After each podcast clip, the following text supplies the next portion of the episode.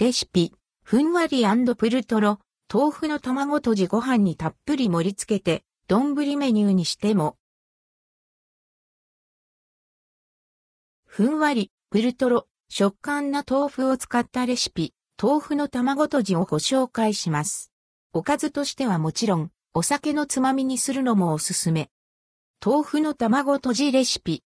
材料豆腐 300g 玉ねぎ1、4、片栗粉適量卵2個油適量だし汁 100cc 醤油大さじ2酒大さじ2みりん大さじ2小ネギなどお好みで。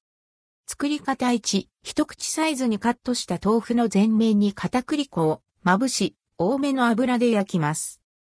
2、豆腐に焼き目がついたら、くし切りにした玉ねぎを加えます。3、玉ねぎに火が通って少し色が変わってきたら、だし汁、醤油、酒、みりんを加えてしばらく煮ます。